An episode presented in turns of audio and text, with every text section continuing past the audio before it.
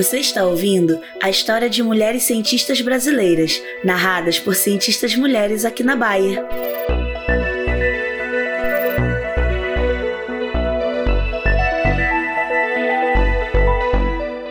Mulheres Cientistas por Cientistas Mulheres é uma iniciativa do WISE, um grupo multidisciplinar de colaboradores Bayer engajados com o tema de inclusão e diversidade, com foco especial em mulheres na ciência.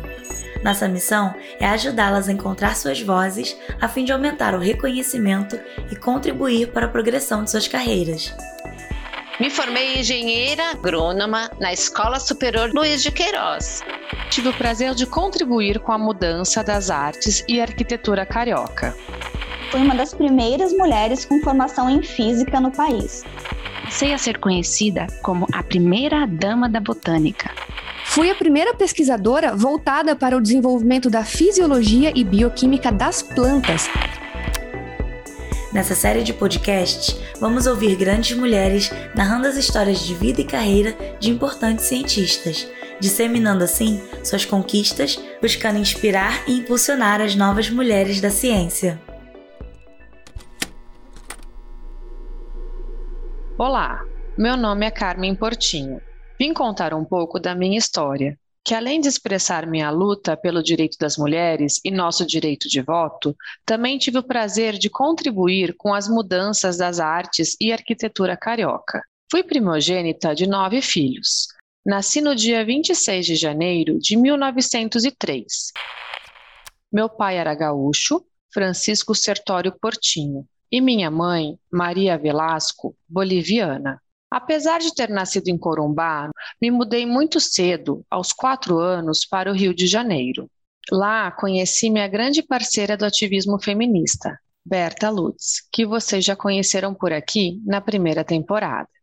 Com ela, participei do movimento sufragista. Uma das ações que fizemos, por exemplo, foi sobrevoar o Rio lançando panfletos em defesa do voto feminino. Além disso, organizei o segundo Congresso Internacional Feminista, onde redigimos e encaminhamos um documento ao presidente Getúlio Vargas, que, apesar do histórico ditador, adotou como parte de sua reforma eleitoral o direito ao voto feminino em 1932, ratificando a Constituição em 1934, uma grande conquista para nós mulheres. O meu ativismo também se voltava muito para a educação das mulheres, buscando que o trabalho feminino pudesse ser valorizado fora da esfera doméstica. Uma das formas que encontramos para demonstrar essa independência e até mesmo resistência foi nos desvincular da necessidade de aderir ao sobrenome do marido ao casarmos. Eu, inclusive, me casei com o arquiteto Afonso Eduardo Reide e não adotei nenhum dos seus sobrenomes.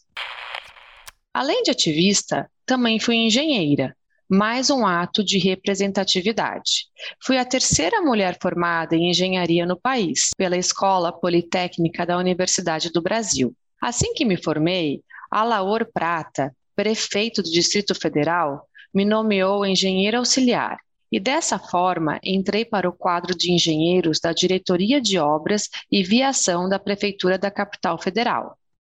Em 1937, fundei a Associação Brasileira das Engenheiras e Arquitetas. Um dos meus maiores desafios da minha carreira foi estar em uma profissão majoritariamente masculina, já que o ambiente machista acabava me tirando certas oportunidades e até mesmo desmerecendo minhas conquistas.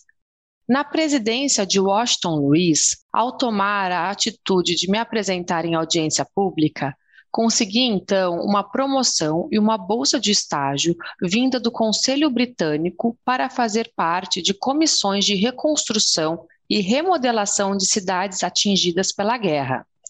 Um marco em minha carreira foi ter sido a primeira mulher nomeada como urbanista no Brasil. Como diretora do Departamento de Habitação Popular, propus a construção do Pedregulho, um conjunto residencial em São Cristóvão que meu marido Afonso foi o responsável pela arquitetura. A ideação e construção de conjuntos que objetivavam sanar a falta de moradias populares repercutiu dentro e fora do país. Por questões políticas e ideológicas, acabei me demitindo e me aposentando do serviço público e assumi junto ao meu marido a construção do Museu de Arte Moderna do Rio de Janeiro, custeado pela iniciativa privada. Na mesma época, em 1963, fui convidada para assumir a diretoria da Escola Superior de Desenho Industrial, onde fiquei por 20 anos. Um pouco mais tarde, em 1987, fui homenageada, junto a outras mulheres, recebendo do Conselho Nacional dos Direitos da Mulher o convite para entregar a Ulisses Guimarães, presidente da Câmara dos Deputados, a Carta das Mulheres aos Constituintes, que continha propostas e reivindicações voltadas aos direitos das mulheres para a nova Constituição. Em 25 de junho de 2001, aos 98 anos, faleci. Esperançosa de que as mulheres das gerações seguintes seguiriam lutando por seus direitos.